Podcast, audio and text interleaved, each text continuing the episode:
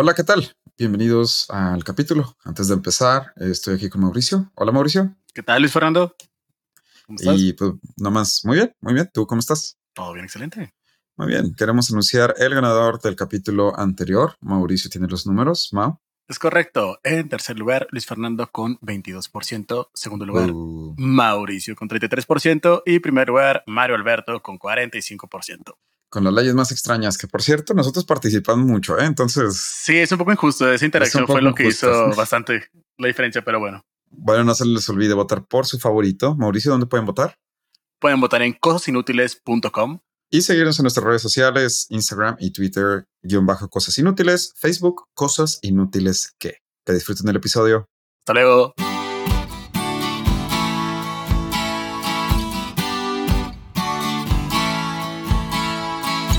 Cosas inútiles que tienes que saber. Donde te enseñamos cosas que no te van a servir de nada, pero siempre es bueno saber.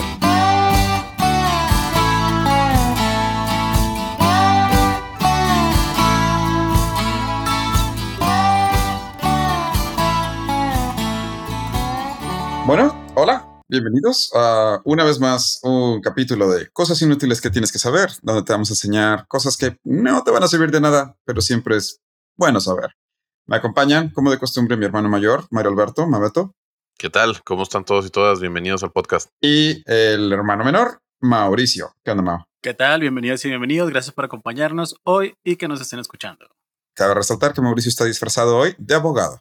Sí, me tocó ir a la oficina. Jeje. Sí, trae corbata y todo. Entonces, por traer corbata, ah, bueno, para los que no estén muy familiarizados con cómo funciona el programa, eh, vamos a presentar un tema. Generalmente alguno de los dos, de los tres hermanos, presentamos un tema que el otro no sabe, entonces todas las reacciones que están escuchando son a tiempo real y el tercer hermano da random facts para distraerlos de los temas muy interesantes, ya no voy a intentar decir esa palabra, o los temas muy aburridos de los otros hermanos.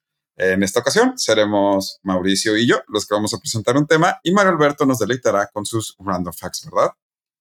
Así es, traigo tres excelentes random facts para ustedes. Muy bien. Eh, y ustedes decidirán quién es el ganador, si les gustó más el tema de Mauricio, si les gustó más mi tema, o si la verdad nomás lo terminaron de escuchar porque querían saber los temas tan interesantes de Mario Alberto. Nada más falta que ahora, sí, voten. Nada más falta que ahora sí gane. Sería como un pequeño insulto para mí también. Sí, verdad. Muy bien. Y a pesar de que yo ando en short y playera, lo que significa que literalmente estoy disfrazado de programador, ¿qué tal si Mauricio empieza hoy por estar disfrazado de abogado? Ser el más formal de los tres. ¿Sí? Ah, ¿Todos a favor? sí. Sin problema. Todos a favor. Muy bien. Pero antes de que Mauricio empiece, Mario Alberto nos va a platicar uno de sus random facts. Mario. Como es la primera vez que hacía esto, no supe cuánto escribir, entonces mi primer random fact es muy pequeño. Dice, el 30% de los millennials ve más fácil tener una cita con un artista internacional que algún día ser dueño de una casa. bueno, yo conocí un chavo que dice que conoció a Dua Lipa en un en una cena. O sea, mira, te soy sincero, siendo abogado de entretenimiento, entrando a películas y series, creo que sí es más sencillo eso que comprarme una casa. Estoy bastante seguro de eso. Está bien raro. Sí, la verdad. Sí, sí. Y, es algo que hemos platicado muchas veces, que incluso lo hemos platicado con mi papá, de eh, la brecha generacional que existe entre nosotros los millennials, que no entendemos tampoco cómo nuestros papás pudieron eh, tener una casa, tener más de un carro, tener hijos, tener mascotas y todavía, o sea, todo lo que lograron. Y nosotros escoge dos y uno de esos va a estar como a la mitad, ¿eh? O sea, sí, ya sé. Mientras que nosotros, si queremos subir nuestro salario, no es pedir un aumento, definitivamente es cambiarte de trabajo. Ah, sí, yo, yo ya he tenido más trabajos que mi papá. Cierto. O sea, yo he trabajado ya en más empresas que en las que ha trabajado mi papá. Muy bien. Después de 30%, dijiste. 30%. 30 se me hace bajo. Sí, sí, sí. De hecho, ahora que lo pienses, digo que, bueno, igual y se puede cenar con Shakira, sí. No, soltero ahorita. No te creas, soy casado. claro, ese sería el mayor de ah. los problemas, Mave. Lógicamente. Ah, muy bien. Bueno, después de esta estadística, Mauricio, ¿qué te parece si empezamos con tu tema? Que de seguro nos va a sorprender. Claro que sí. El día de hoy quiero contarles una de mis historias favoritas de un controvertido español, Barbie Rojo, cuya historia siempre me ha intrigado bastante. Eh, creo que ya sé quién. Eh, sí, no digas nada hasta que termine, por favor. ¿Sale? Se cree que nuestro amigo español es originario de la ciudad de Palos, situado en la provincia de Huelva, una ciudad portuaria del sureste de España, que como algunos podrán recordar es el puerto del que partió Cristóbal Colón. Ah, sí, con sus tres carabelas, la niña, la pinta y la Santa María, las tres carabelas que trajo Colón. El de la canción de la primaria, es correcto. A decir verdad, el capitán de la niña, Vicente Yáñez Pinzón, era contemporáneo de nuestro personaje. Y bueno, durante su juventud fue más conocido como un soldado que como marino. Y de hecho, aparece como si fuera un arcabucero. Los arcabuceros son los que tienen un arcabuz, el cual es muy similar a un mosquete, solo que el mosquete era como que artillería pesada y el arcabuz es como el de reconocimiento, el, la infantería ligera. ¿Sí me explico? Ah, ok. Ya. Pues los traileros, los traileros traen trailers también. Es correcto. Así me el arcabucero, ¿El arcabucero trae arcabuz? Pues sí. así es. O sea, el mosquetero trae mosquetes, obviamente. Pero bueno. Muy bien, perfecto. Bien creativos estos nombres. Participó en la conquista de Granada en una campaña que culmina más o menos por 1900, 1492. En esta época él tenía más o menos como unos 22 años de edad, cuando las tropas de los reyes católicos, comandadas por Gonzalo Fernández de Córdoba, el gran capitán, rinden al rey de Granada y ponen fin a ocho siglos de poder islámico en la península ibérica. ¿Te imaginas? Ocho siglos es un chorro de tiempo. O sea, hay gente que vivió toda su vida, la vida de sus abuelos y sus, bisabuelos y sus tarabuelos con la península ibérica siendo 90% islámica. Es correcto. No, hombre. wow. Bueno, como arcabucero. dijo nadie nunca. Dijo nadie nunca. A mí se me hace muy interesante. A mí se me hace muy interesante eso. O sea, imagínate, esta gente vivió toda su vida y generaciones y generaciones. ¿Has escuchado eso que en realidad no hay una idea original que por lo menos a alguien ya se le ocurrió algo? Sí. Yo creo que acabas de romper ese estereotipo. A ver, Mauricio, continúa. La conquista de Granada y el sultanato de Al Andaluz. El punto es que como arcabucero siguió al capital, al gran capitán a Nápoles, donde España inicia su influencia en Europa y sus ejércitos van conformando las unidades que luego llegarían a ser las famosos tercios españoles. Un tercio es una unidad militar en el ejército español durante la época de la Casa de Austria los tercios fueron famosos por su resistencia en el campo de batalla, formando la élite de las unidades militares disponibles para los reyes de la monarquía española. Más o menos estos tercios se llamaban así porque se conformaban por piqueros, arcabuceros y mosqueteros. Que son tres. Como ya dije. Ah, ya, ya, ya. Exactamente. bien creativo el ejército español. Importante de comentar acerca de estos tercios. Sus tácticas de batalla eran muy similares a la de los romanos, que así que conformaban los, las cuadrillas para poder dar relevo a los soldados, ¿sale? El punto es, nuestro personaje, luego de tiempo, llega a América sin saber exactamente, no tenemos un antecedente que nos explique cómo pasó de ser de los tercios a pues, embarcarse al nuevo mundo, ¿no? El punto es que llega a América en una expedición marítima con destino a la población conocida como la Española en Cuba en 1511. Estamos hablando ya de sus 41 años de edad. Tenemos por ahí un gap de 20 años más o menos. Ok navegaba en un barco de la flota de Diego de Nicuesa, gobernador de Veragua, actual Panamá. Saludos a nuestros amigos de Panamá. Polito. Panamá. Que se dirigía de Panamá a Santo Domingo y que, desviado de su ruta por una fuerte tormenta, terminó naufragando en las proximidades de Jamaica, en unos bajos llamados de las víboras. Solo unos 20 hombres realmente consiguieron salvarse del naufragio.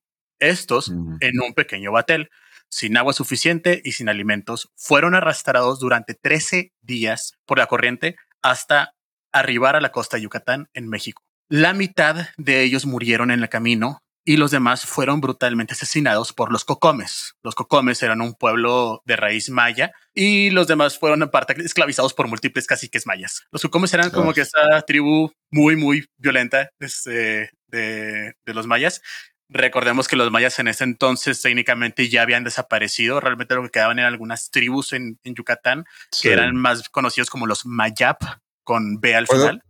¿Puedo hacer una pausa? Claro. Batel es un barquito chiquito que se parece mucho a los barcos de remo. Lo acabo de googlear porque cuando me lo dijo, yo dije, ah, sí. sí, claro. Un batel, muy bien. ¿Cuántas personas naufragaron? 20. O sea, bueno, el barco se hundió y solo 20 sobrevivieron. Sobreviven Ok, ok. 20 que son aparte, o sea, masacrados por los, cocom- por los cocomes, por los locales. Y realmente Sí. los que logran escapar de todo eso es únicamente nuestro soldado español y un fraile. Ah, el fraile. Logran escapar de la muerte a manos de esos señoríos, pero al poco tiempo también fueron tomados prisioneros por nada más y nada menos que Hikinkuts. Perdón por mi mayano. No, hombre. No, hombre, no. lo- el- el- pero es que, ¿sabes qué? Fue Hubiera un acento preferido como que... morir. Fue un acento sí, como que de Sí, sí. muy del este, con la Sí, forma en la sí, que lo sea, dijiste. Una disculpa. pero una bueno, disculpa ok, Por muy bien. Honduras. Bueno, este era el cacique de Jamascán, actual estado de Quintana Roo. El fraile se mantuvo fiel a su cultura y su religión en todo momento, mientras que nuestro marinero barbirrojo se adaptó bastante hasta integrarse a la cultura maya. Cuando vivía como esclavo, el moribundo jefe maya Taxmar lo reclamó, ya que tenía buena fama de ser un gran estratega militar y les enseñó nuevas formaciones de ataque y defensa. Los hizo ensayar cuadros de ataque y formaciones de defensa que permitían relevar a los soldados, generando en la guerra contra los cocomes una Mm. falange macedonia, dándole la victoria al ejército del jefe Taxmar. Ah, Oh. a lo- y, a lo, y a lo mejor también simplificó los nombres al, a lo mejor estos tienen Eh, Es- es garrote los garroteros. es es muy probable. Sí, sí, sí, sí. Poco después, por su condición de esclavo, el jefe Nashakan lo regaló a su Nakombalam, que era jefe guerrero. Un día, Nakombalam, el jefe guerrero, cruzó un río y fue atacado por un caimán. Y en vez de aprovechar la oportunidad para escapar, nuestro marinero luchó contra el caimán y le dio muerte. Al ver esto, Nakombalam le otorgó nada más y nada menos que su libertad. O sea, Una- mató un caimán. Sí. Mató un caimán para salvar a su amo, básicamente. Una vez libre, se dejó hacer los tatuajes y las perforaciones propias de su rango militar. Siempre llevó sus guerras hasta la victoria. Alcanzó el grado de Nakom Balam, quien era su, su, su amo, y se Ah. casó con la princesa Sasil Ha. Y ese es el primer antecedente que tenemos de una unión entre un español y una este, indígena local. Y tuvieron hijos, ¿no? Eh, eso lo contaremos después. Ah. Ok, perdón, olviden lo que acabo de decir. A la llegada de Cortés, este, al enterarse de la presencia de hombres españoles naufragados, dispuso que los buscaran y que los rescataran para que se unieran a su expedición. Fue así como dio a encontrarse con un fraile quien había compartido amo con nuestro aventurero y quien llevaba nada más y nada menos que el nombre de Jerónimo Aguilar. Ay, qué bueno que lo dijiste. Ah, Jerónimo Aguilar. Es correcto. Jerónimo Aguilar básicamente fue quien ayudó en la traducción de la Malinche con Cortés. Verán, Jerónimo Soy Aguilar. el 33% de este lugar que no sabe quién es Sí, Jerónimo de Aguilar. hecho estaba a punto de decir, no están viendo la cara de Mario Alberto, pero como Mauricio yo estábamos reaccionando, Ah. Se quedó así de que, Sí, por eso. así, el buen Jera, sí, el Sí, Jero. bueno. Básicamente, Aguilar, claro. cuando, cuando, Le llega el Cortés, cuando llega Cortés no se puede comunicar con los locales, lógicamente, pero Jerónimo Aguilar, al ya haber aprendido maya y hablar, al parecer ya hablaba muy mal español, de hecho, pero bueno, del español de Cortés lo traduce al maya. La Malinche, siendo una hija de cacique de los locales, hablaba maya y náhuatl. Entonces era Cortés le decía a Jerónimo Aguilar las cosas en español, Jerónimo Aguilar se las decía en maya a la Malinche y la Malinche traducía en náhuatl todo lo que quería decir Cortés. Ese fue el medio de comunicación que utilizaron aquí en México para la Con razón nos conquistaron, pinche teléfono descompuesto, güey. Pues Oh, ¿Tú sí? qué es madre. Te quiere dar Bueno. oro, te voy a matar por oro. Muy bien. Jerónimo le ofrecían piedras, de hecho, a Cortés. Al enterarse de la llegada de Cortés, Jerónimo Aguilar acudió con apuro a dar noticia a nuestro marinero, quien fuera en ese momento jefe de guerra. Sin embargo, se llevó menuda sorpresa, pues ante la noticia de que naves españoles los esperaban en Cozumel, nuestro español respondió con estas palabras, según dice Bernal Díaz del Castillo. Hermano Aguilar, yo soy casado y tengo tres hijos, y tiénenme por cacique y capitán cuando hay guerras. Id vos con Dios, que yo tengo labrada la cara y oradas mis orejas. ¿Qué dirán de mí cuando vean los estos españoles ir de esta manera? Y ya veis, estos mis hijos, cuán bonitos son. Sí. Una vez que nuestro Sí, bueno, ahora jefe- muy open mind no eran los españoles, no se Sí, caracterizaban Sí, por sí, ser, sí, ¿no? sí. Como una no, buena no era- No iba decisión, a ser tan pues. fácil, de hecho. Sí, sí. Sí, sí, Una sí. vez que nuestro ahora jefe de guerra se negó a unirse a las huestes de Hernán Cortés, se dedicó a advertir a su nuevo pueblo de los hombres que acaban de llegar, les contó sobre ellos y más adelante incluso luchó contra las expediciones militares de Cortés, Grijalva y Córdoba, entrenando a sus hombres para que no se fiaran de un hombre blanco ni temieran a las armas de fuego que los invasores ni de sus caballos. En julio de 1531, estamos hablando de que nuestro aventurero ya tenía 61 años de edad, el capitán Dávila partió con una fuerza hacia el sitio que hoy es Chetumal, donde suponían que vivía nuestro estratega y donde existían minas de oro. Sin embargo, encontró en su lugar un lugar abandonado y pese a que más adelante tomó algunos mayas prisioneros, lo engañaron diciéndole que nuestro personaje había muerto de forma natural. Hay que tomar en consideración que en esta época básicamente las personas solían vivir entre 67 y 70 años, ¿sale? Sí, sí, por eso dije, wow, no que se me hagan grandes unas personas de 60. Sí. Te queremos, Dávila, Dávila entonces remitió.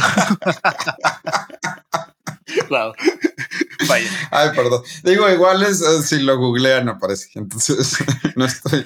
Dávila entonces remitió informes a Montejo en Campeche sobre el supuesto fallecimiento. En realidad, nuestro controversial héroe murió en 1536 a sus 66 años de edad, mientras se enfrentaba a las tropas del capitán Lorenzo de Godoy para ayudar acudiendo al auxilio del cacique Ticamaya, lo que hoy en día es Honduras, en el valle inferior del río Ulúa. Su agonía realmente no fue prolongada. Una flecha de ballesta se clavó justo en su ombligo y le atravesó hasta el otro costado. Luego un disparo de arcabuz lo remató, al que fuera arcabucero, de hecho. Murió a manos del de arma que siempre utilizó y sus hombres le sacaron del campo de batalla y lo escondieron detrás de unas palmeras.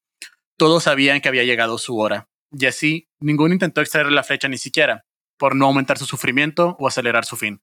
Solo pidió a sus más allegados que cuidaran de sus hijos y al resto de sus hombres que continuaran combatiendo. El combate fue encarnizado, tuvieron que replegarse y el cadáver de nuestro estimado quedó en el campo enemigo. Algunos españoles afirmaron luego haberlo visto tatuado y vestido como un indio, pero barbado como un cristiano. Durante la noche, algunos de sus hombres le rescataron de su cuerpo y, como postrero homenaje, lo lanzaron al río Ulúa para que la corriente se llevara el cuerpo hasta el océano, de donde vino aquel español náufrago barbirrojo, nada más y nada menos que Gonzalo Guerrero el padre de mestizaje nacido del amor, no de la violación. Una vez, más. Gonzalo, bueno, a ver, Gonzalo Guerrero, la verdad, es un hombre no muy conocido, eh, porque mucha gente piensa que el primer mestizo es el hijo de Hernán Cortés con la Malinche, pero en realidad, eh, para cuando Cortés conoce a la Malinche, Gonzalo Guerrero ya había tenido por lo menos uno o dos hijos con su esposa. De hecho, hay una estatua, y fuimos a verla, cuando fuimos a Cancún, hay una estatua de Gonzalo Guerrero. Perdón, no sé si está en Mérida, creo que está en Mérida, ¿no, Mauricio? Sí, en Quintana Roo. Sí, sí, Mérida. Sí, estamos bien. Sí, este, hay una estatua de Gonzalo Guerrero en Mérida, eh, donde sale él con su esposa y, y se le reconoce como el padre del mestizaje. Ya. Pero casi no forma parte de los libros de historia. Y realmente lo interesante es que es un personaje controvertido porque sí, se asimiló y llegó a ser un jefe maya durante la conquista de Yucatán, especialmente belicoso contra los conquistadores, por lo que fue conocido como el renegado por sus compatriotas españoles, mientras que en México lo denominan el padre del mestizaje. Recordemos siempre que la historia es del que la gana, gana la guerra, básicamente nos conquistaron, por eso básicamente las referencias a él eran como el renegado, no como el padre del mestizaje. No fue sino hasta las épocas de la independencia donde se empieza a procurar un poco más de esta historia y entonces se, se le reconoce como el padre del mestizaje. A mí me sorprende más que haya traído las eh, tácticas militares. Pues, yo, yo le diría el padre del benchmarking. el padre de la importación de ideas. Sí, la primera fuga de cerebros. Gonzalo Guerrero, el primer cerebro fugado de España. Y pues bueno, esa es la historia de Gonzalo Guerrero, uno de mis favoritos, la verdad, y tenía que comentarlo. Muchas gracias, profesor Gavino, y saludos, Miguel. Sé que les encanta esta historia. No nos dijiste lo de los hijos, ¿eh? Nomás para Sí lo dije, no, sí, ya tiene tres hijos. sí. De la misma ah, voz de Gonzalo. La niña, la pinta y la Santa María. no, que no puso nada atención. sí, claro, la niña, la pinta y la Santa María. Sí, claro, o sea, los, los rayos católicos, ¿no? wow. Uh, muy bien. Después de la historia de Mauricio de Gonzalo Guerrero, el padre de. Espérate, me gustó la frase de Mao. ¿Cómo es? El, el hijo, el primer hijo nacido del amor y no del mestizaje. No, ¿no? La sí, no. Eh, sí, nada más y nada menos que Gonzalo Guerrero, el padre del mestizaje nacido del amor, no de la violación. Gonzalo Guerrero, primer millennial de la historia. Ah, bueno, Gonzalo Guerrero, eh, la primera persona con dos pasaportes. Eh, bueno, vamos a la pausa y luego regresamos con el random fact de Mario Alberto.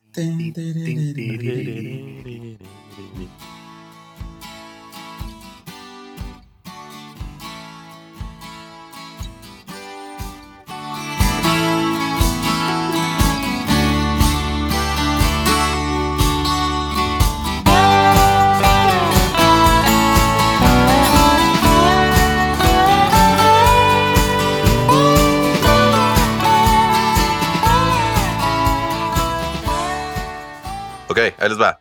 Como estoy acostumbrado, le puse título a este random fact. Y le Ah, pusimos ok, qué el- bueno. el de vamos porque vamos.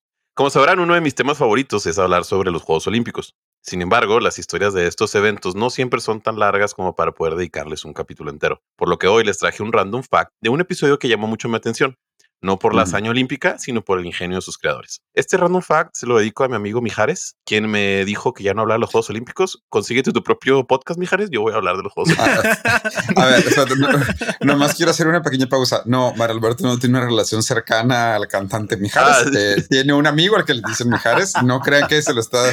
Digo, señor Mijares, si nos está escuchando, gracias por escucharnos, Gracias por pero no. Yo- yo- a mí sí me gustaría ser su amigo, señor Mijares. Sí, pero no, señor Mijares, no estamos hablando de usted. Estamos hablando de Mijares, mi un amigo amigo de. Mario Alberto. Sí. Vámonos. Nos situamos en Los Ángeles 1932. La décima edición de los Juegos Olímpicos, el mundo comenzaba a levantarse de una de las peores crisis económicas de los tiempos modernos, el crack del 29. Y Pues la bien, guerra de los emus. Ah, claro, los hacemos. No, Australia. Olvidarlo. Pues bien, estos problemas económicos no solo azotarían a las familias, sino también a los gobiernos. Para darnos una idea, en Ámsterdam, 1928, es decir, la edición anterior, sí. participaron 46 países y ahora en Los. Ángeles 32, solo 37, es decir, 20% menos. ¿Porque había Pues bien, menos países o porque no podían ir? porque no tienen dinero para ir. Muy bien. Sí, no tienen recursos ni siquiera para preparar los equipos, yo creo. Yo pensé que habían desaparecido países. Sí, claro. No, no, no es después del 45, güey, sí, espera. Ah, ok, perdón. Pues bien, nos centraremos en el término favorito de mi hermano Wisi, América Latina, y en el país favorito de mi hermano Mauricio, Brasil. Oh, nice. Brasil, Ma- eh, Brasil sí es el país favorito de Mauricio. América Ah, Latina también el término. favorito de Wisi. Ese, Uy, sí, me encanta. Mi país favorito es México, pero pues bueno, está bien. O sea, bueno, que no sea México. Brasil, quien de hecho no pudo costear el mandar representantes a Ámsterdam en el 28, no quería correr con la misma suerte cuatro años después. Si bien ahora sería en el mismo continente, seguía estando bastante lejos, sumado a que la única opción era por barco. Tendrían que cruzar el canal de Panamá. Entonces, ok, si es el mismo continente, ok, está igual de caro. Creo que lo único bueno sería que el horario no es tan complicado, entonces Brasil, quien acababa de pasar por una revuelta social en Sao Paulo, buscaba llevar algo de alegría a sus habitantes, por lo que los brasileños dijeron, vamos porque vamos. En definitiva, no había dinero para el viaje, por lo que el traslado debería ser autosustentable, literal. Por lo que los brasileños llegaron a una idea, ok, ¿por qué no vender el mayor producto de Brasil en esa época? Café de grano. Era muy famoso y bastante cotizado por los foráneos. Lo gracioso era que lo tendrían que vender no de puerta en puerta, pero sí de puerto en puerto. Y los propios deportistas. Wow. De esa manera, literalmente, poquito a poquito iban juntando dinero para llegar. Exacto. wow. Al final de viaje, se concretó con 55 mil sacos de café y entre 70 y 80 atletas, puros hombres, salvo una mujer, María Lenk. Oye, me suena ese nombre. Yo sé que le suena, porque así se llamaba la piscina olímpica del 2016. La verdad no me suena Ah, nada. ah, uy, sí, así como a ti, ahorita que estábamos hablando de la conquista, también nos suena un chorro, María Sí, la piscina María Lenk. Oye, pero ¿qué hizo María Lenk? Bueno, fue la primera nadadora sudamericana en participar en unos Juegos Olímpicos. Mm. El viaje duraría un mes en el cual tuvo que fingir ser un barco militar para que no le cobraran la tasa comercial en el canal de Panamá. Ay, no, no, es Hipólito, cierto, no, no es cierto. Hipólito, una vez más, saludos. León, Panamá no a, les todo, cree. a todo el Club Activo 2030 de Panamá Nacional. Saludos. Panamá no les creyó ya que los cañones fake que pusieron no fueron muy convincentes. el barco tuvo que pagar doble tasa. Al llegar a tierra, el costo del desembarco era de un dólar por persona.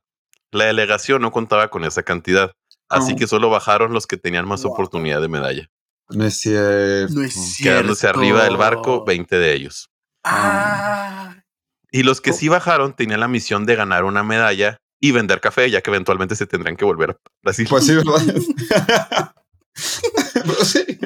Al final, Brasil no ganó ninguna medalla. Su mejor actuación fue de dos sextos lugares, uno en salto de longitud y otro en salto de garrocha. Y el equipo de waterpolo fue descalificado por su mal comportamiento. Vendiendo café, aventando café a los competidores.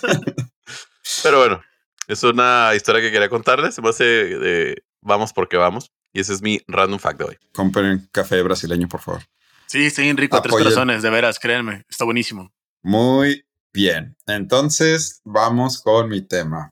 Prepárense porque mi tema empieza con extraterrestres. Wow. Uy, si hablando de espacio, ¿cómo? Sí, No, o sea, bueno, vaya, sí. vaya. Cosas raras, espacio. Claro, después de Mario Alberto dando un random fact de los Juegos Ah, Olímpicos. sí, cierto, me ganó. Justo después de la Primera Guerra Mundial y antes de la Segunda. bueno, cuéntanos de la Perdón. conquista de los extraterrestres ahora. Ok. ¿Qué pacho? De hecho, de hecho, qué bueno que tocas ese tema, Mauricio. Porque Vaya, vaya. mi tema de hoy tiene que ver con por qué no hemos vivido una conquista de extraterrestres. Porque probablemente sí la vivimos. O nosotros somos los extra- extraterrestres. Espérate, vamos más para atrás. Ni siquiera una conquista. ¿Por qué nunca hemos conocido un extraterrestre? Mi teoría es que nosotros lo somos. O sea, este mundo era habitado por dinosaurios. Ellos lo- Ah, ok. eran los que conquistaban. O sea, Bueno, ok. Todo esto viene a una cosa que se llama la paradoja de Fermi. ¿Alguna vez han escuchado de la paradoja de Fermi? Me suena Fermi. Fermi, bueno, Fermi es porque un... parece fermentación como la cerveza. No, no, no, no, no me suena. No, no, Fermi, no, no, no. Fermi es un físico italiano. Ahorita voy a por qué esta paradoja se llama la paradoja de Fermi. Pero bueno, a ver, vamos a ponernos bien filosóficos, como Mario Alberto hace algunos capítulos. Por favor, síganme. Eh, esto va a ser, va a ser un buen viaje. A ver, lo bueno es que tengo a Mario Alberto que sabe estadística. Para empezar, Creí que ibas a decir la- que sabe de viajes y yo te iba a decir. no, de viajes no, Wow, pero de wow, estadística wow, sí. wow, wow. Pero Ok. estadísticas sí. A ver, yo la verdad no creo mucho en aliens y ese tipo de cosas. Todo esto porque cuando estaba más joven leí un libro en el que explicaban un poco lo que les voy a platicar.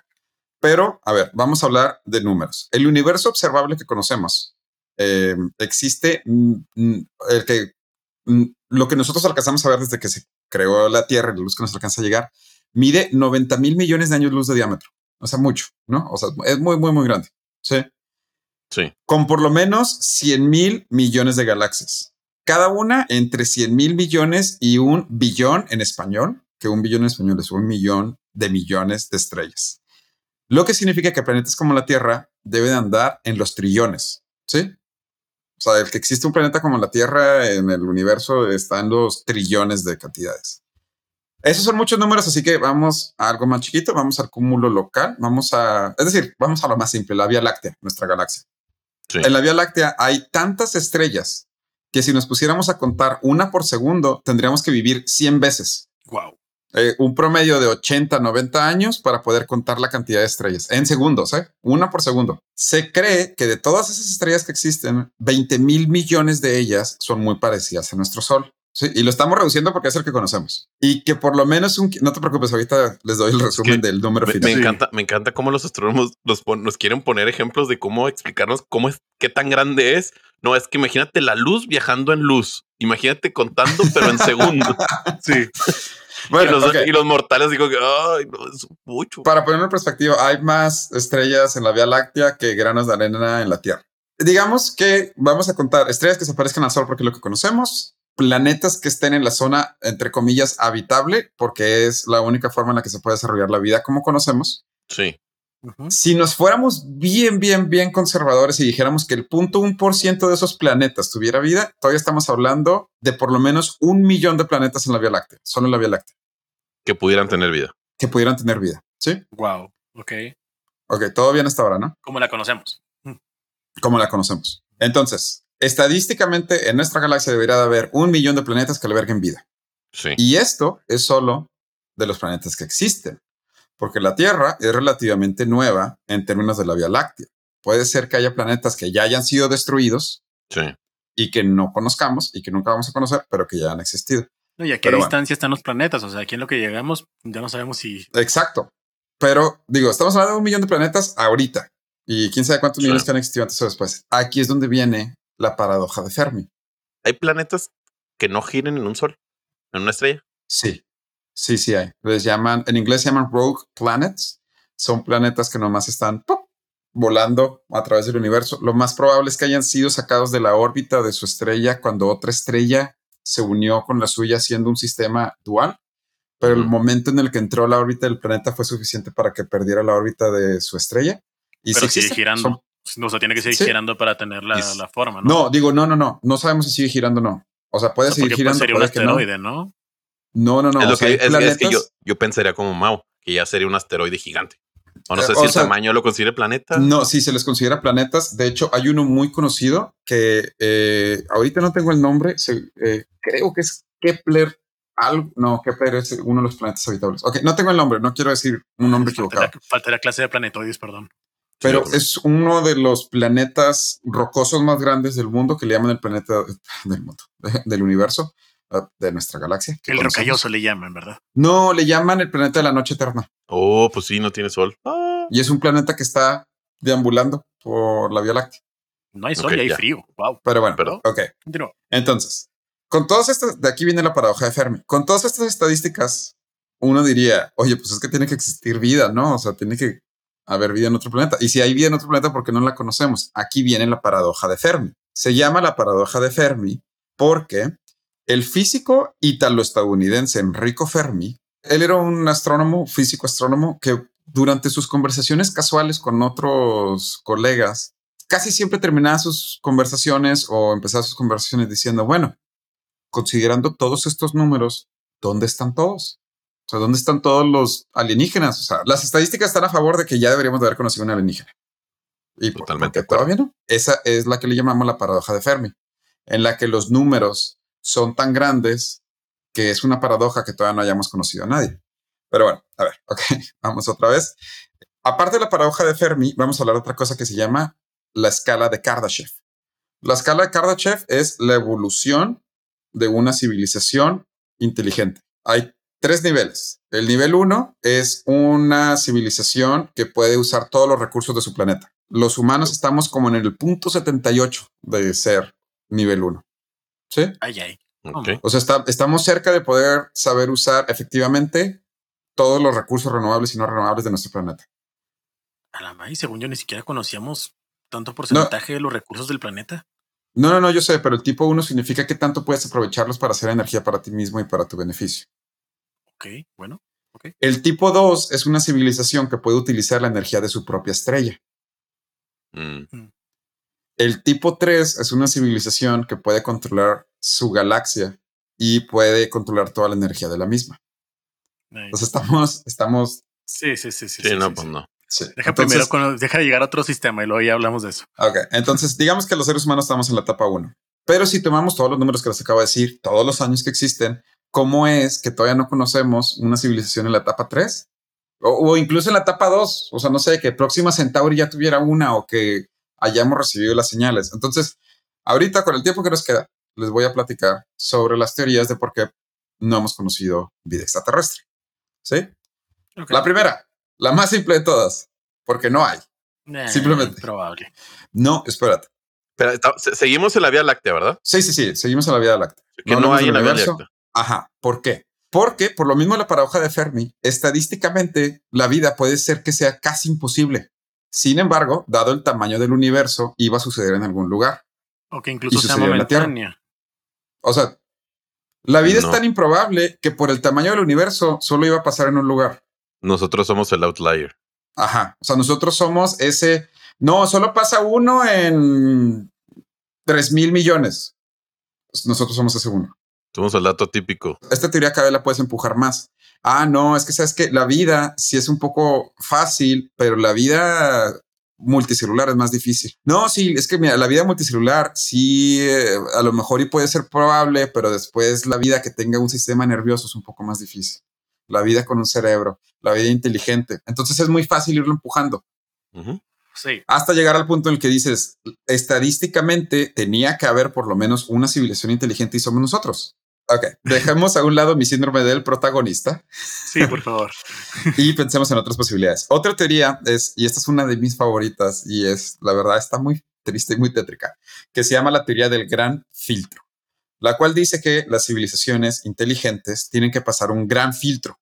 ¿sí? O sea, puede que haya mucha vida en muchos lugares, pero hay un filtro que si lo pasas, ok, ya vas a vivir, vas a existir como, como, por ejemplo, pensemos, los dinosaurios. Los dinosaurios habitaron el planeta Tierra por más de 200 millones de años. Sí, más, que nosotros, más tiempo que nosotros, incluso mejor, ¿eh? Probablemente. Entonces, va, llegó un meteorito y se extinguieron. Entonces, para la humanidad, lo que eso significa es que hay tres escenarios posibles. Número uno, ya pasamos el gran filtro, los humanos. Lo que significa que seríamos una de las primeras razas inteligentes en haber pasado este gran filtro. Puede ser que haya sido, no sé, una extinción masiva en el Cuaternario o en el Cretácico, cuando cayó el meteorito de los dinosaurios. Entonces puede ser que ahorita nosotros ya existimos porque ya pasamos ese gran filtro. Escenario 2, lo estamos pasando en este momento. ¿A qué les suena? Pandemia, guerra mundial, eh, cambio climático. Puede ser que cuando una civilización inteligente trata de pasar del nivel 1 al 2, desaparecen. No, no creo. Bueno. Eh, no está tan, no está tan, sí. la, idea. Vamos, vamos ahora a habilitar la energía nuclear para todo el planeta. Vamos a tratar de investigar cómo unir dos átomos. Pum. Sí, puede ser que haya, que tengan acceso Puede ser que haya un filtro en el que ya estamos llegando con nuestro conocimiento de la ciencia, de la física, la matemática, en el que muchas civilizaciones desaparecen porque hubo un error con el acelerador de partículas. o la tres, la más triste de todas, es que todavía no lo pasamos y que apenas vamos para allá. Y esta, esta es tan abierta. No sé, puede haber que haya una civilización mega inteligente que solo está esperando a que lleguemos a cierto punto para poder destruirnos. Puede ser que haya una civilización que va de sistema solar en sistema solar robándose todos los recursos y pues todavía no llegan de nosotros. yo vi una puede, de eso. Puede que exista un evento catastrófico en el que todas las civilizaciones que pasan del 1 al 2 fallan. Eh, un meteorito como el de los dinosaurios. Imagínate que el meteorito llegara ahorita, no podríamos hacer nada. Pero si el meteorito llegara, no sé, en 2000, 3000 años, a lo mejor la ya película de Armageddon dice otra cosa, ¿eh? Bruce Willis sí lo logró, ¿eh? O sea, por favor, ¿eh? Claro, es más fácil enseñarle a unos mineros a ser astronautas que a unos astronautas a ser mineros. Sí, ok, bueno, vamos a otras teorías un poco más oscuras y tristes. Una teoría puede decir que nos hayamos perdido la comunicación de una civilización, porque en realidad tenemos muy poco tiempo pudiendo recibir comunicaciones externas. Los Juegos Olímpicos de 1936, Mario Alberto obviamente va a saber esto, fueron los primeros que se transmitieron por televisión y los primeros que se transmitieron a nivel mundial, lo que significa que ahorita hay señales a casi 80, no, a casi 90 años luz de distancia de los Juegos Olímpicos de 1936. Pero, hmm. O sea, nosotros Imagínate que la Tierra recibió 200 años de información del siglo 8 al 15. Eso, eso no suma el número que dije. No. No, 200. Del 8 al 10. ¿Nos los perdimos? Sí. Sí. Sí, sí, sí, sí, comprendo, sí, sí comprendo tu idea. Tenemos relativamente muy poco recibiendo, bueno, no recibiendo, eh, decodificando, no, decodificando eh, señales. Sí, sí, sí. Empezamos o mandando señales también. Ajá, sí. Imagínate que los seres humanos nos extinguimos en mil años. Y de repente, dentro de 1150 años, aparece una civilización inteligente en Marte. Ya. Se perdieron nuestra época de, comunicación porque ya pasó Marte todo. no, pero espérate. Espérate. Te fuiste súper jefe diciendo mil, mil años que apareciera una civilización. O sea, ¿cuánto pasó de que aparecimos Ah, sí, de los. Ajá, que se creó la Tierra, sí, cuatro mil millones de años. O sea, bueno, ¿qué tal si la Tierra recibió señales de vida inteligente? No sé, durante 30 millones de años. Pero fue unos 30 millones de años después de que se extinguieron los dinosaurios. Son 30 millones de años, es un chorro, pero pues no lo recibimos. O entre el T-Rex y el estegosaurio. Entonces, esa es una teoría medio triste. Hay otra. Puede que otras civilizaciones ya han tratado de comunicarse con nosotros, pero simplemente no somos lo suficientemente inteligentes para hablar con ellos. Mario Alberto, ahorita, en una pausa, acaba de ir a meter a sus perros a la casa. Ok.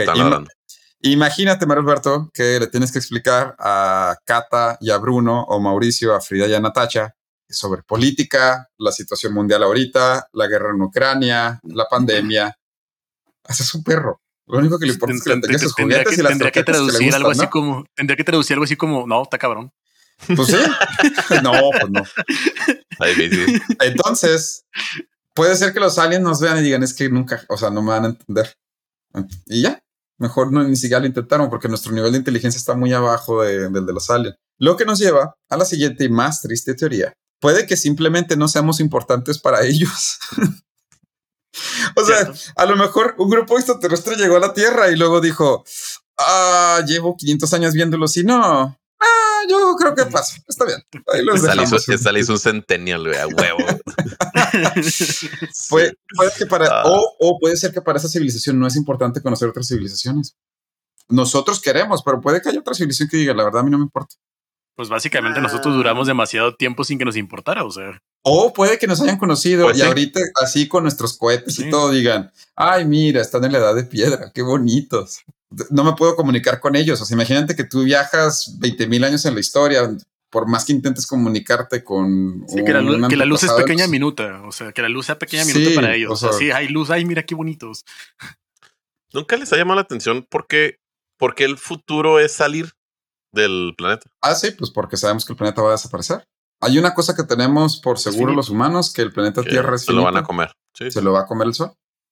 Sí. No, ni siquiera nosotros sabemos que el sol se va a expandir a cierto punto que va a empujar el área habitable. Me, llama la atención que desde la época antigua, cuando pensaban en el futuro, era, bueno, antes volar, ponían cosas sí, sí. voladoras, o- y luego después no, salir del universo y salir del planeta, o vivir en la luna y luego viajar por el espacio. Se me Para los más vikingos era salir de su tierra. O sea, Sí, sí, sí, te sí, sí.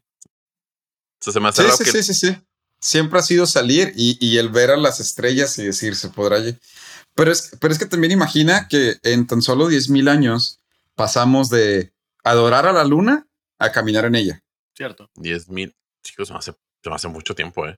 Yo creo No, que lo podía no. reducir a mucho menos. Sí, estamos hablando de la época de los, de los primeros ideológicos filósofos y estamos hablando ya No, de... no, no, no, no, no. Hace 10.000 años estamos hablando de, de cuando se empezó la historia y se inventó la O sea, agricultura. no, no lo podrías reducir a de 1300. Ah, bueno, si lo quieres reducir de adorar Sí. la luna, ah, pues sí, esto- lo- estamos hablando del siglo XIV, XV. Me gusta mucho el que cuentan que si un niño se hubiera subido en el primer vuelo de los hermanos Wright, hubiera podido ir a la luna. ¿Cómo? Ok. o sea, Sí. O sea, es tan poco el tiempo que si tú hubieras subido un niño a ese vuelo los hermanos Wright, cuando fuera grande, hubiera podido ir ah, a la ya, luna ya, sin ya. problema. O sea, no estaría, no estaría ni grande. Hay otras teorías que dicen que a lo mejor, y esto sabemos, que el planeta Tierra y el sistema solar están en un sector de la Vía Láctea que es un poco más aislado. Entonces hay teorías que dicen que pues, simplemente vivimos en medio del Sahara. Puede que, de hecho, puede que nosotros seamos parte de un predio, de un pequeño duque, de una civilización que controla toda la Vía Láctea. Intergaláctica, literalmente, que tiene una república como Star Wars, una jalada Sí, pero nosotros vivimos eh, en medio del desierto y pues nadie va a ir allá. O sea, imagínate, por ejemplo, las fotos esas de una tribu en la Amazonia, en Brasil, Sí, claro. tomada por un helicóptero. Ellos viven ahí, pues, la verdad no les cambia nada ni a ellos ni a los brasileños. Bueno, esa es otra teoría que ni siquiera saben que existimos porque estamos en una zona tan aislada que ni siquiera vale la pena llegar allá. O sea, es nomás como que, ah, mira, de ahí hasta donde dé la luz es de nosotros. Pero nunca hemos ido porque está muy grande. Hay otras teorías que dicen que puede que haya vida inteligente en nuestro propio sistema solar, pero que esté debajo de los mares congelados de Europa. Y esta civilización de tritones y sirenas se hacen la misma pregunta, voltean hacia arriba y preguntan si existe vida fuera del cielo hecho de hielo de Europa. No, eso sí, ya. ya está. Mm, eh, no, es- no por nada tenemos Ah. tantas historias de Atlantis. Dice de- Disney que no, no le quite su próxima película. Y con la que quiero cerrar este tema, Ya la sacó de Bueno, hecho la película. a ver, hay, otros, hay otras teorías, hay una teoría que le llaman la teoría del zoológico, en la que dicen que a Ay, lo ay. mejor, ah, en la que dicen que a lo mejor y las civilizaciones inteligentes del planeta de la Vía Láctea ya nos descubrieron, pero quieren dejarnos aislados porque pues les gusta ver cómo se desarrollan las civilizaciones y le llaman la, la del zoológico. Yo vi un episodio de Los Simpsons de eso, en un diente. Sí, exacto. Mm, Exactamente. Con la que quiero cerrar este tema, y va- probablemente sea la teoría favorita de muchos que creen en las conspiraciones, es que simplemente ya hemos tenido contacto, pero preferimos ignorarlo. Que los avistamientos de ovnis son reales, pero como son tan poco comunes, el grueso de la población, es decir, nosotros, los tachamos de ideas locas. Mira, yo tengo una teoría. Hay tantos celulares buenos en este planeta como para que no haya un buen video. Pues sí. Esas, yo te estoy diciendo las teorías. Hay otra teoría que dice que puede ser que ya hemos escuchado cosas de aliens, pero simplemente el gobierno no nos lo quiere decir. Eh, no creo esa. Ya sí, mm, digo, así podríamos cosas más, más secretas, por favor. Miles, sí, ya sé. no manches, Podríamos seguir con miles y miles de teorías dignas de una película de los noventas. Pero quería terminar con esta porque pues también es una posibilidad, ¿no? Que no conozcamos. Em, al final, la paradoja de Fermi sigue siendo eso. Una paradoja de que dado el tamaño del universo, la galaxia y la cantidad de estrellas y planetas que existen, seguimos siendo y probablemente seguiremos siendo por un buen tiempo la única vida inteligente que conocemos, lo cual es estadísticamente imposible. Que no exista otra. Que no exista otra. Estoy totalmente de acuerdo. no hay forma que en todo el universo no exista otra vida inteligente. Es estadísticamente imposible. Sin embargo, en todo el tiempo que hemos existido los humanos, no podemos confirmarlo. Esa es la paradoja de Fermi. Dados estos números que nos dicen que debería de existir, no existe hasta ahorita cuando, le, cuando, le, metes la variable del tiempo. Sí, el, tiempo, tiene, el tiempo tiene mucho que ver. Sí, por ejemplo, los, las imágenes que acaban de salir hace poco del telescopio web. Eh, es, es, una imagen que es literal un grano de arena en el espacio y en ellas hay un punto rojo que representa un universo a miles de millones de años luz de distancia. Puede que ese, perdón, una galaxia, puede que esa galaxia ya ni siquiera exista, pero a nosotros nos sigue llegando su luz de hace 44 mil millones de años. Pues pero bueno, hoy les presenté la paradoja de Fermi y algunas explicaciones de por qué no hemos conocido bien inteligente. Puede ser que todos estemos equivocados y ya la conocemos, que camine entre nosotros. O puede ser que en realidad no exista, porque estadísticamente nosotros somos el dato atípico. Mario Alberto, ¿nos puedes salvar de este tema tan denso que acabo de platicar, por favor. De esta tristeza que estamos solos en este universo, flotando solos. Ahí les va. La burbuja de los tulipanes. Ah, sí. ¿Has escuchado hablar de eso? Sí, está, sí, por favor, continúa. Ahí les va. Como sabrán, el término burbuja se le puede conceder a la esfera creada por algún líquido comúnmente con algo de jabón. Por cierto, ¿saben cuál es la peculiaridad de una burbuja? Ah. ¿Es única en el mundo? No, dale, dale. ¿Qué? O sea, ¿cómo defines una burbuja? Ah, no sé. Como un aire rodeado de algún líquido. Una masa que literalmente se use, pero su interior es más, es más es menos denso que su exterior. Ay, más o menos. Eh, pues si pudiera fusionarlos, aparte de salir yo, sería la respuesta correcta. wow. Les vamos a dar, yo creo que como unos dos segundos para que procesen el comentario de Mario Alberto. Es un glóbulo de alguna sustancia en el interior de una sustancia distinta y son esféricas ya que conservan el estado de la energía más bajo, es decir, por nucleación. Wow. Mi tema no tenía nada que ver. Es demasiado complicado. No, hombre, está. Entren a ver qué es nucleación porque tiene, tiene sentido, tiene sentido. ¿Por qué la burbuja? O sea, si tú agarras un hielo, tiene burbujas de agua. Sí. Tiene la misma figura. Si tú haces una burbuja de jabón, tiene la misma figura. Si tú soplas abajo el agua, tiene la misma figura. ¿Por qué, es una, porque tiene la misma figura? Sí, porque es la forma más sencilla, literalmente. Bueno, ahí sí hay un, hay un video de 56 minutos con 54 segundos que pueden ver, nucleación y crecimiento, parte 3. O sea, esa es la parte 3.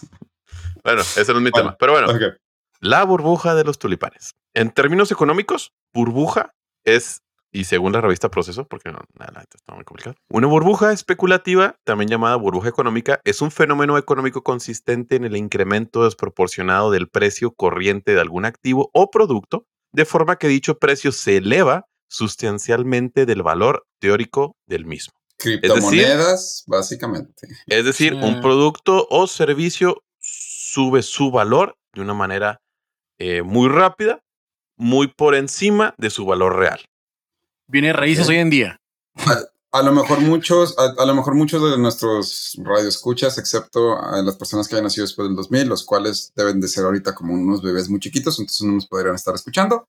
Eh, estén muy familiarizados. Tienen 22 años. Tienen 22 años, güey. Sí. No, no. Eh, probablemente están muy familiarizados con el término de la burbuja.net o Por tus matemáticas no, no, nos, no nos visita gente de otro mundo. la .net bubble que explotó eh, por 2008. No, esa fue la de bienes raíces. Ah, pero ¿cuál dijiste tú? La .net. Ah, la de internet. Ah, sí, la de internet. Ah, la estaban bien chiquitos. Sí, los del 2000 estaban bien chiquitos. estaban bien chiquitos, sí, Y todavía.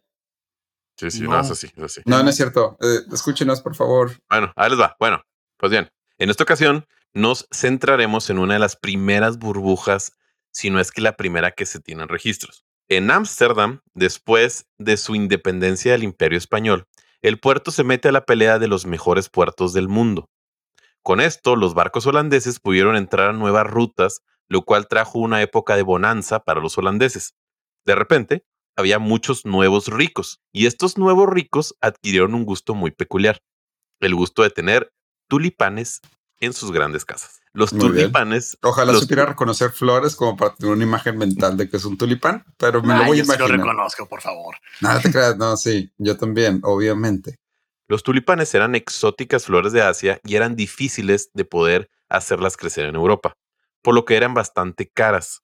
Sumado a esto, una plaga atacó a esta planta, el virus del tulipán roto. Esto hacía que muchos tulipanes murieran. El detalle era que los que no morían se convertían en tulipanes más bonitos. Aquí se aplica lo de que si no te matas te hace más fuerte o te hace más bonito. Esto hacía que el precio de los tulipanes fueran aún más alto. Con el precio de los tulipanes no paraba de subir, es decir, cada vez más y más personas querían sus tulipanes adornando sus casas burgueses, muchas personas decidieron entrar en el negocio de la peculiar flor.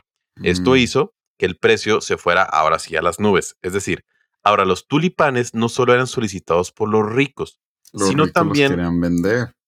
No tanto, sino ah. también por personas de clase media que buscaban ah. guardarlos para venderlos a un mejor precio en algunos meses. Claro. Creando una mayor demanda. Mucha gente comenzó ciertamente ganar dinero con la comercialización de tulipanes, lo cual hizo que aún más personas entraran al negocio. Llegó el momento en que un tulipán costaba lo mismo que lo que ganaba un artesano en 10 años. Wow. Sí. Pasaron los meses y la gente llegó a una conclusión. Esto es una locura total. no hay forma que una flor valiera lo mismo que el trabajo artesanal de 10 años. Sí la gente comenzó a darse cuenta que ya había demasiados tulipanes en el mercado. La burbuja de los tulipanes acababa de explotar, lo cual hizo que muchas personas comenzaran a vender sus tulipanes. Y según la única ley que sí me aprendí en la carrera, la ley de la oferta y la demanda, esto ocasionó que el precio se fuera al suelo. Mucha gente no solo perdió sus ahorros, sino que muchas personas se endeudaron para poder costear sus nuevos negocios de tulipanes. Si bien esta no es la burbuja más catastrófica del mundo ni la más famosa de todas, sí es bastante fácil de comprender y sobre todo un buen ejemplo de la tontería pues humana por hacerse rico de la noche a la mañana. Claro. Pero bueno, ¿qué podría seguir? ¿Comprar y vender dinero virtual? Oye, no, pero de hecho, ahora que lo mencionas, la empresa mejor valuada de la historia de la humanidad es una de esa época porque tenía todos sus assets en en tulipanes.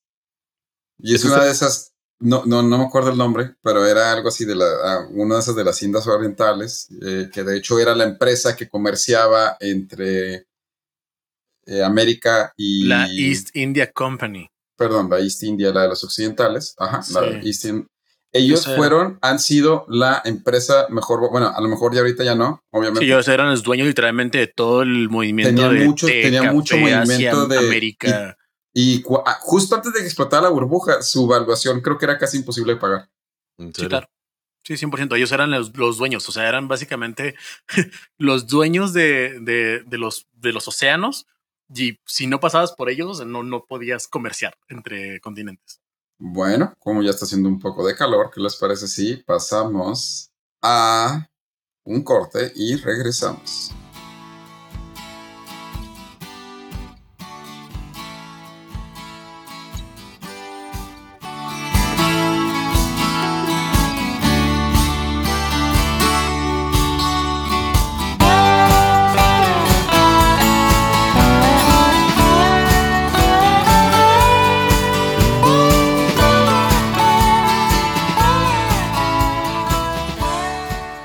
Así damos por terminado este capítulo. Por favor, no se les olvide votar. ¿Algo que quieran decir antes de despedirse? No, nada más. Muchas gracias a todos por, por escucharnos. Los esperamos la próxima semana, el miércoles. Voten por mi tema, la neta sí estuvo más padre. Y hoy que vayan a dormirse, pregúntense, ¿en realidad estaremos solos? ¿Podré comprar una, clase, una casa? Prefiero una cita con un artista. ¿Compraré tulipanes para poder comprarme mi casa? ¿Podré salir con Shakira? Tulipán, el nuevo Bitcoin. Eh, buenas noches, o días, o tardes. Chao, chao. Hasta luego. Di, di, di,